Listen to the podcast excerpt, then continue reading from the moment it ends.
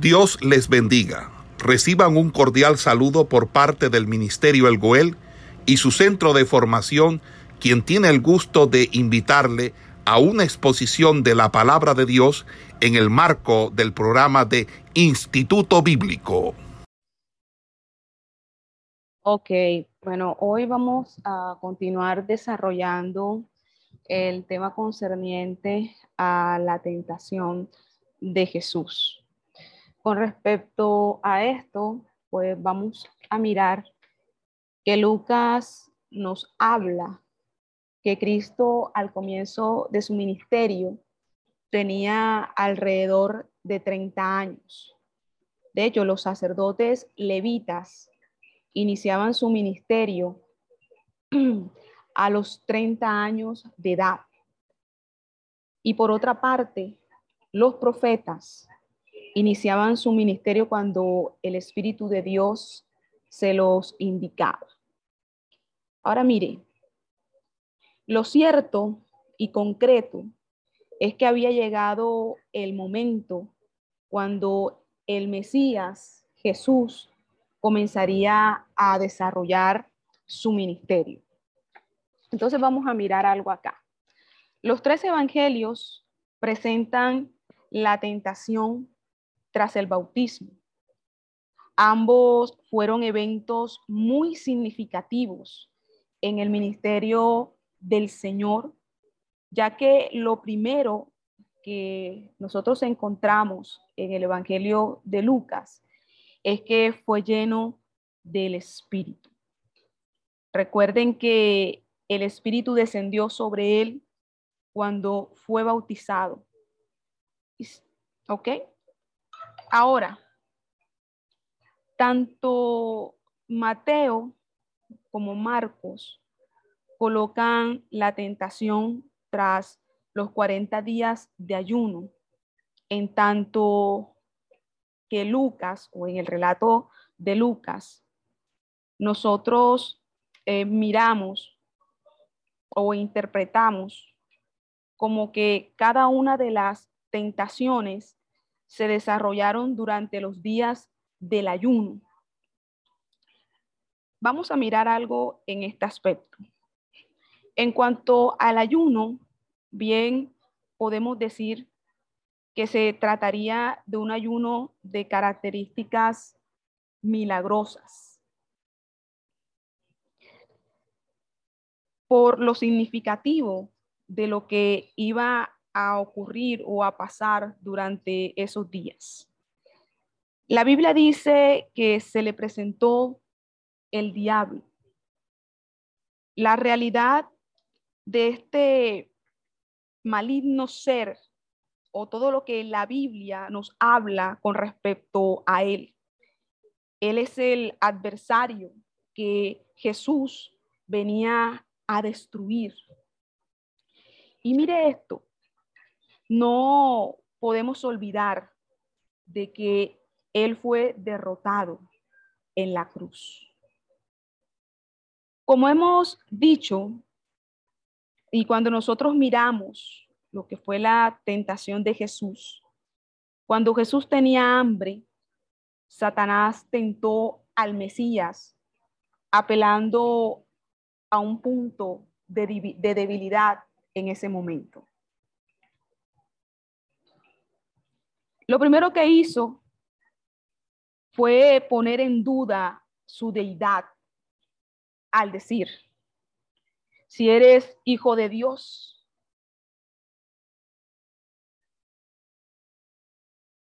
si eres hijo de Dios.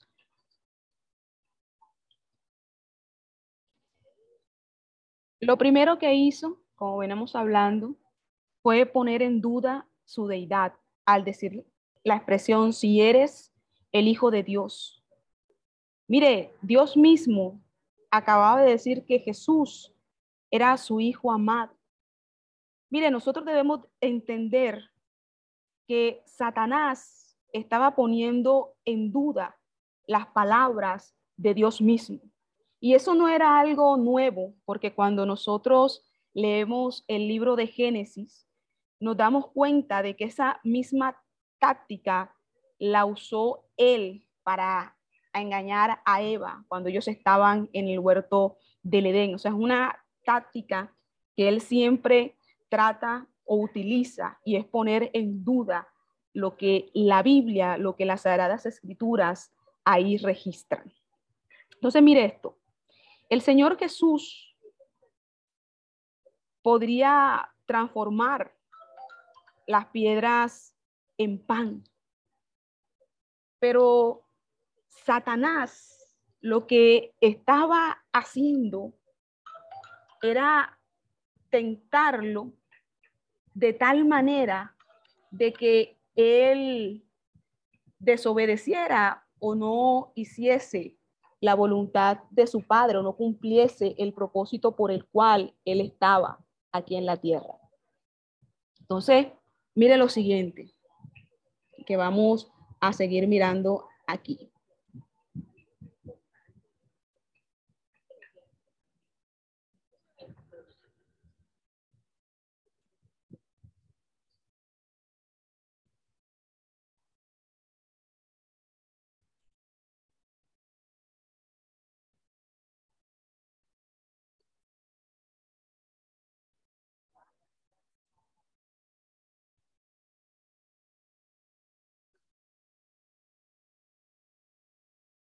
Entonces, continuando con lo que venimos analizando en este pasaje con respecto a la tentación, nos vamos a encontrar con lo siguiente. Jesús respondió a la tentación con las escrituras, con las palabras. Si usted se da cuenta, cada respuesta que él daba iba conforme a lo que en la palabra estaba escrito. Entonces, miren, escrito está, no solo de pan el hombre vivirá. Lucas omite el resto del versículo. En el caso de Mateo, Mateo sin lo incluye. Mateo dice, sino de toda palabra que sale de la boca de Dios. Entonces, mire, a cada tentación, el Señor respondió o respondía citando un texto, un pasaje de la Biblia. Entonces, la palabra que sale de la boca de Dios siempre le respondía algo que Satanás le decía, él lo respondía con la palabra de Dios. Entonces, mire esto. Esta referencia de la palabra que sale de la boca de Dios no eh, hace una referencia eh, a lo que es la Biblia, sino a su poder. Jesús estaba diciendo que es Dios quien provee al hombre del verdadero sustento. Mire, es interesante nosotros notar que Eva, cuando fue tentada, también respondió con la palabra de Dios. Pero ella, cuando lo hizo, no fue del todo fiel a la misma, hablando de las sagradas escrituras. Ella introdujo una frase que no pertenecía al mandato de Dios al decir que no debía tocar del fruto. Dios no les había dicho que no lo tocasen, era que no lo comiesen. Entonces vemos una diferencia en la manera en cómo Jesús le responde a Satanás, porque él sí lo hace literalmente como la palabra lo decía. Entonces, mire esto.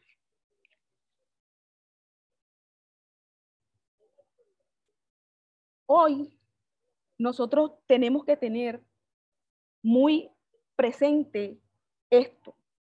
Todo ministro debe basarse en la palabra de Dios y no en lo que nosotros creamos o lo que nosotros pensemos o lo que nosotros consideremos o a nuestros sentimientos o a nuestras palabras, no.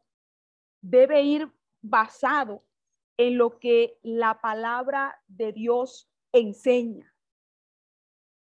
Cuando el Señor fue tentado, también Satanás empleó la palabra de Dios, aunque echando ciertas dudas sobre ellas. Y Jesús respondió, a diferencia de Eva, siendo fiel a las escrituras. Mire esto. Si postrado me adorares. Mire, Satanás estaba reclamándole o le reclamaba a Jesús que reconociera su autoridad sobre este mundo o sobre el mundo. Satanás desea ser adorado y el orgullo es una muestra del deseo de ser alabado. Satanás es mentiroso y al igual que no cumplió con lo prometido a Eva, tampoco iba a cumplir en esta ocasión hablando con respecto a lo que se desarrolló en la tentación de Jesús. Y mire esto, la respuesta del Señor no se hizo esperar. Al Señor tu Dios adorarás y a Él solo servirás. Enseguida le respondió con la palabra.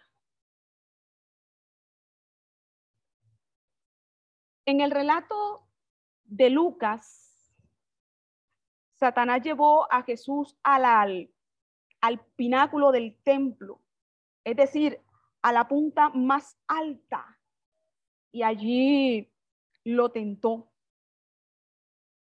En esta tentación,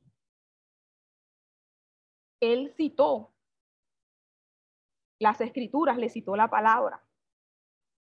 Y hoy en día nosotros podemos darnos cuenta que muchas sectas a las cuales nosotros nos enfrentamos a diario también emplean las escrituras y se escudan tras ellas. Entonces, mire esto. Jesús siempre citó la Biblia. Y mire que él le responde, no tentarás al Señor tu Dios. Dichas estas palabras, Satanás se apartó de él por un tiempo. Y esto no quiere decir que se haya desaparecido. Porque después nosotros vemos que durante todo su ministerio buscó la manera de troncar lo que Jesús iba a hacer. Entonces, mire esto, que vamos a seguir nosotros mirando con respecto a la tentación de Jesús. Satanás en ningún momento dudó respecto a la verdadera identidad del Señor y la naturaleza de su misión. Por ello, intentó evitar por todos los medios la cruz. Usted se da cuenta cuando ocurrió la matanza de los infantes, uno de sus intentos cuando empleó o utilizó a Pedro, cuando éste trató de que Jesús no subiera a Jerusalén. Y aún más cuando vemos la tentación de Jesús. O sea, él lo intentó de manera reiterativas en muchas oportunidades, porque su meta fue tratar de que Jesús desobedeciese al Padre y así evitar la cruz.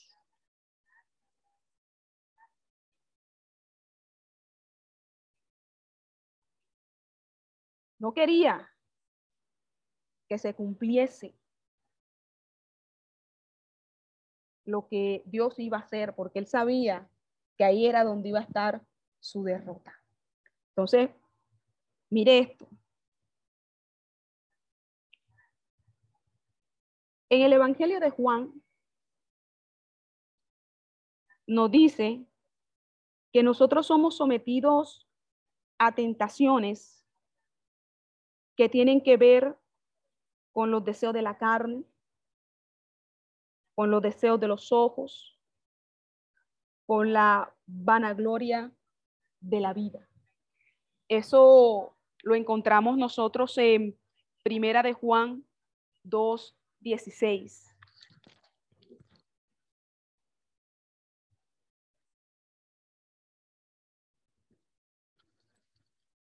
Primera de Juan 2, 16. Los deseos de la carne, los deseos de los ojos y la vanagloria de la vida. Entonces, mire lo que dice allí en Primera de Juan 2, 2.16. Porque todo lo que hay en el mundo, los deseos de la carne, los deseos de los ojos y la vanagloria de la vida, no proviene del Padre, sino del mundo.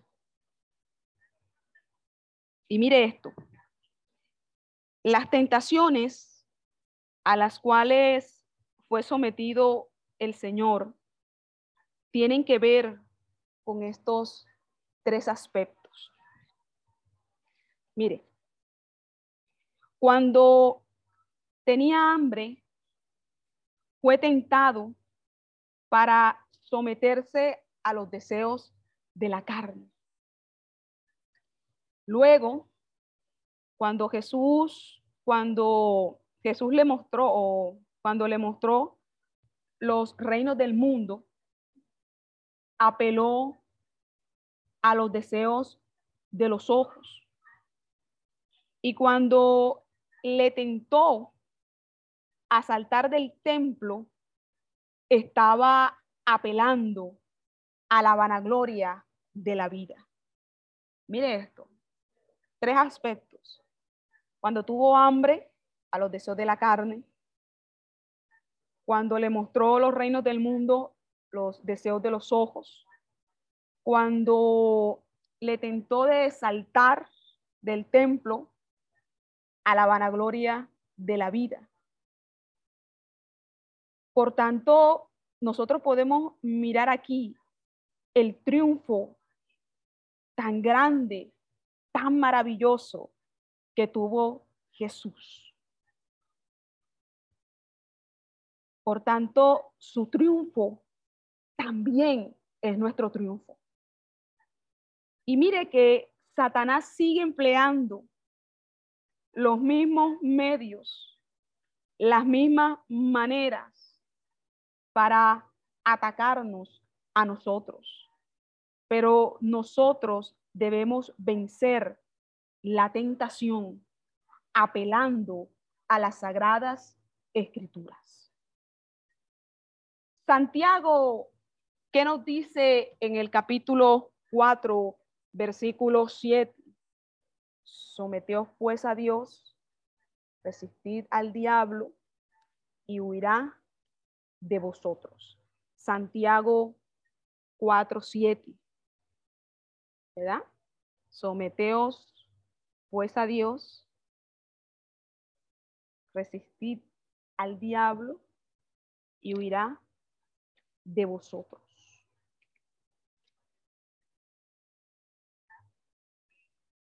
pero también podemos mirar algo. Tras la victoria, nosotros vemos que Satanás se apartó de él por un tiempo. Esto implica que él no se iba a quedar tranquilo, no. Iba a buscar la manera de cómo seguir atacando. Y eso a nosotros nos enseña a que nosotros no podemos bajar la guardia en ningún momento. Sí, Dios a nosotros nos ha dado victorias y victorias grandes, pero eso no quiere decir que nosotros nos, eh, nos, nos durmamos en, en los laureles, nos fresquemos, nos tranquilicemos, porque aunque Él no pudo hacernos daño ahora, no quiere decir que más adelante no lo logre o no lo pueda hacer. Por eso nosotros tenemos que estar alertas, siempre pendientes, apercibidos. ¿Por qué? Mire esto. ¿Qué dice Primera de Corintios 10, 12? El que esté firme, mire que no caiga. ¿Qué nos dice Primera de Pedro 5, 8? El diablo anda como león rugiente buscando a quien devorar. Eso quiere decir que no podemos bajar la guardia. Tenemos que estar siempre pendientes, atentos, cerrando las puertas, cerrando las cualquier lugar por donde él quiera meterse o por donde él quiera atacarnos. Anda como león rugiente buscando la mínima oportunidad para atacar. Por eso hay que estar muy, muy, muy alertas. Entonces, mire esto. Cuando por la gracia de Dios nosotros superamos la tentación, nosotros no nos podemos confiar, ya que muy pronto vendrá otro ataque feroz sobre nosotros. ¿O usted cree que el hecho de que Jesús hubiese obtenido esa victoria en la tentación bastó para que Satanás lo dejara en paz? No. Se alejó por un tiempo, pero después volvió porque el propósito de él era troncar lo que Jesús iba a hacer. Y así como a Jesús, Satanás siempre va a buscar troncar lo que Dios está haciendo en nuestra vida.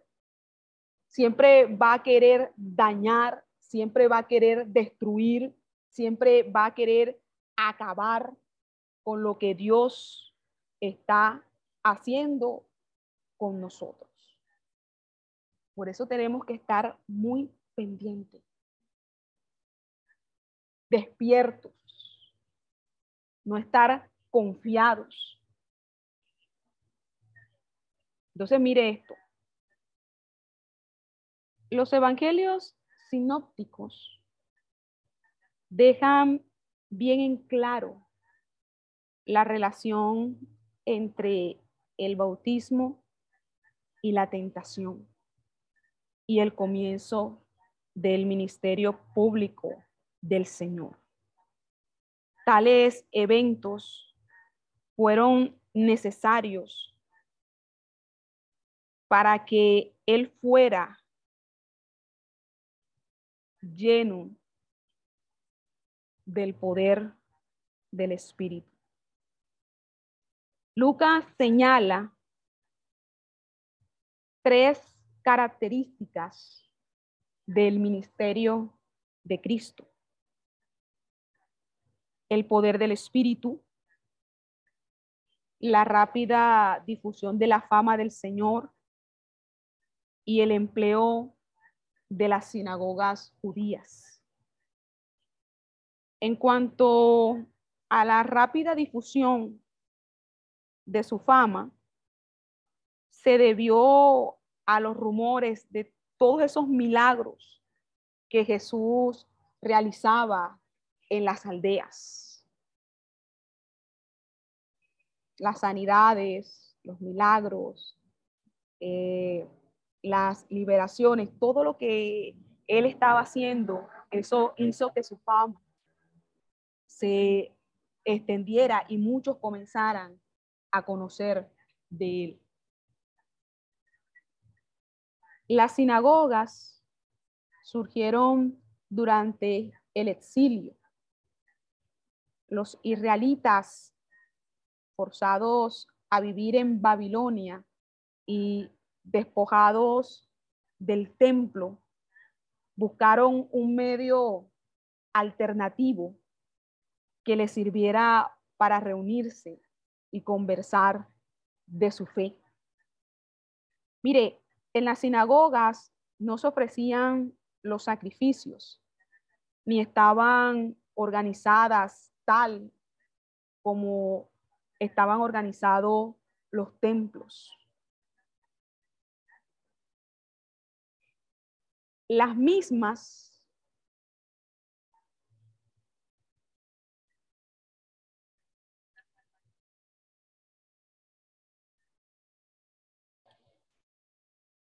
eh, vamos a mirar, vamos a seguir analizando eh, todo este, este capítulo con respecto a la tentación. Entonces, mire, estábamos hablando con respecto a las sinagogas. Y esto fue algo que debido pues al exilio que el pueblo de Israel eh, sufrió, fue algo que se volvió, que comenzó a esparcirse en Israel y estaba gobernada por un grupo de ancianos. También había un siervo que hacía las funciones de maestro de escuela. Hace una descripción de que los edificios eran amplios y que contaba con algunas divisiones dentro del lugar. Mire, Jesús era muy conocido en el lugar donde se había criado, aún cuando había nacido en Belén. En Israel se le identificaba como Jesús de Nazaret. Visitando entonces su tierra, asistió a la sinagoga, tal como era costumbre. Entonces, mire esto. Desde que él comenzó su obra mesiánica. Su hábito era enseñar en las sinagogas. Y mire, mire lo siguiente. Puede que le pidieran que leyera como sucedió con Pablo cuando él estuvo en Antioquía de Pisida, que el principal de la sinagoga en aquel día le pidiera a Jesús que leyera y hablara, porque ya se estaba comenzando a conocer esa reputación que él tenía como maestro. Y tal como era corriente en determinado momento del servicio, el asistente le entrega el libro del profeta Isaías. Y mire lo que vamos a analizar aquí. El Espíritu del Señor está sobre mí. Varias profecías del Antiguo Testamento aseguraban que el Espíritu de Dios estaría sobre el Mesías. Cuando vamos a Isaías capítulo 11, versículo 1, o Isaías capítulo 42, versículo 2. Y quienes le conocieron dieron testimonio de que esto era verdad. Efectivamente, el Espíritu del Señor descendió sobre él cuando nosotros mirábamos el bautismo y los evangelios nos hablan acerca de la relación entre el Espíritu y el Mesías. Cuando nos señalan lo siguiente, que fue concebido por el Espíritu Santo, fue ungido por el Espíritu, cuando nos habla de que por el Espíritu echó fuera demonios, cuando nos habla de que se regocijó por el Espíritu, cuando nos habla de que Él bautizaría a los suyos con el Espíritu Santo. Muestra la relación entre el Espíritu y el Señor. Ahora bien, me ha ungido para una gran misión. Mire esto. El ungimiento era un acto por el cual una persona era separado para el servicio de Dios. Y Juan aplicó este término para enseñar que el creyente está separado para Dios por medio de la unción del Espíritu. Ahora mire esto, que vamos a, seguir analizando allí. El término Mesías o Cristo quiere decir el ungido de Dios cuyo advenimiento estaba profetizado. Y si nosotros seguimos analizando este pasaje, nos vamos a encontrar con muchas cosas más. Y vamos a ir analizándolo en esta hora. Mire esto. Dar las buenas nuevas a los pobres, anunciar las buenas nuevas a los pobres, a evangelizar. Él vino a evangelizar a los pobres, a dar a conocer o anunciar las buenas nuevas a aquellos que eran rechazados por la sociedad, aquellos que eran pobres de espíritus, aquellos que llevaban una vida eh, en miseria. Vino a pregonar la libertad a los cautivos. Él vino a liberar a los que estaban esclavizados por el pecado. Vino a dar vista a los ciegos. En más de una ocasión, Jesús sanó a un ciego.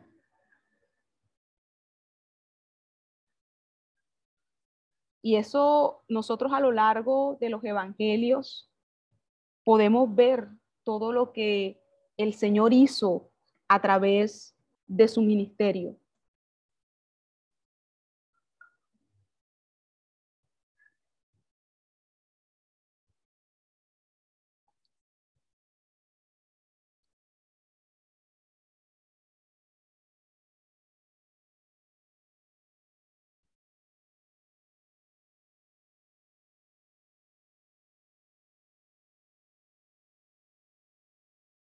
Entonces, mire esto. Hablando con respecto a dar vista a los ciegos, también podemos hacer una referencia no solamente a, a, la parte física de sanar o volver la vista a una persona. También podemos hablar de una ceguera espiritual. Y muchas veces nosotros en el Nuevo Testamento vamos a encontrarnos o que nos hacen referencia a la ceguera como un símbolo de la ruina que provoca el pecado.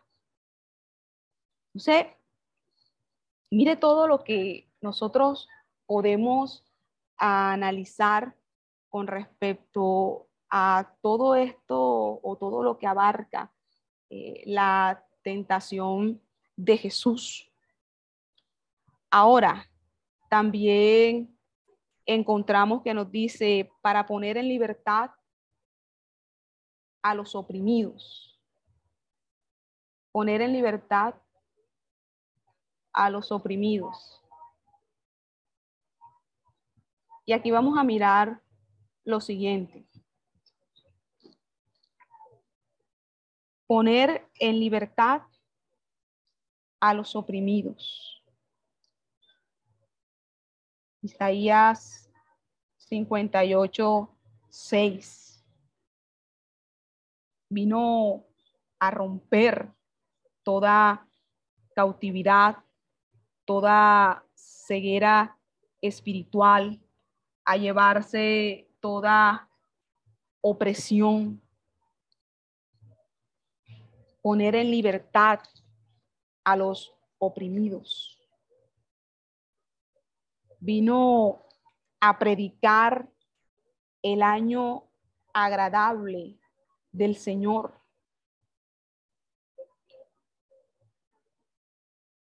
Entonces, mire todas estas cosas que nosotros podemos ir analizando eh, con respecto a la tentación de Jesús. Entonces,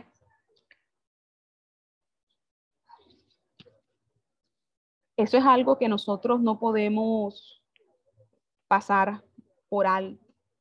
Entonces, mire. El inicio del ministerio del Señor no fue sencillo. Su vida estuvo en peligro. Jesús supo iniciar su ministerio con sabiduría, con rectitud. Y es que cada vez que nosotros empezamos a desarrollar alguna tarea, debemos considerar este ejemplo que nos dan los evangelios con respecto a la tentación de Jesús. Porque cada cosa que nosotros hagamos en el Señor, nosotros vamos a tener ataques. Por eso debemos de pedirle a Dios mucha sabiduría que nos ayude para nosotros poder resistir todos los ataques del enemigo a nuestra vida. Entonces, este capítulo, de hecho, de, la tentación de Jesús, visto por Lucas, por Mateo, por Marco, nos dejan a nosotros unas enseñanzas y unas lecciones de vida maravillosas para nosotros. Que nosotros sí podemos resistir la tentación, que nosotros sí podemos sobrellevar las situaciones, porque no lo hacemos nosotros con nuestra fuerza, con nuestra voluntad, lo hacemos con la ayuda del Señor, que es el que se glorifica en nuestras vidas.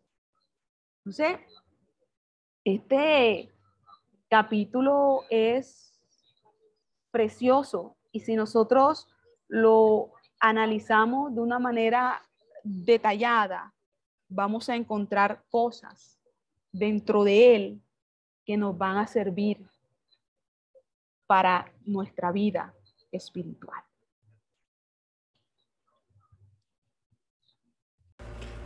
Esperamos que este estudio haya sido de bendición para su vida y ministerio. A Dios sea la gloria. Este es el Ministerio El Goel, vidas transformadas para cumplir el propósito de Dios.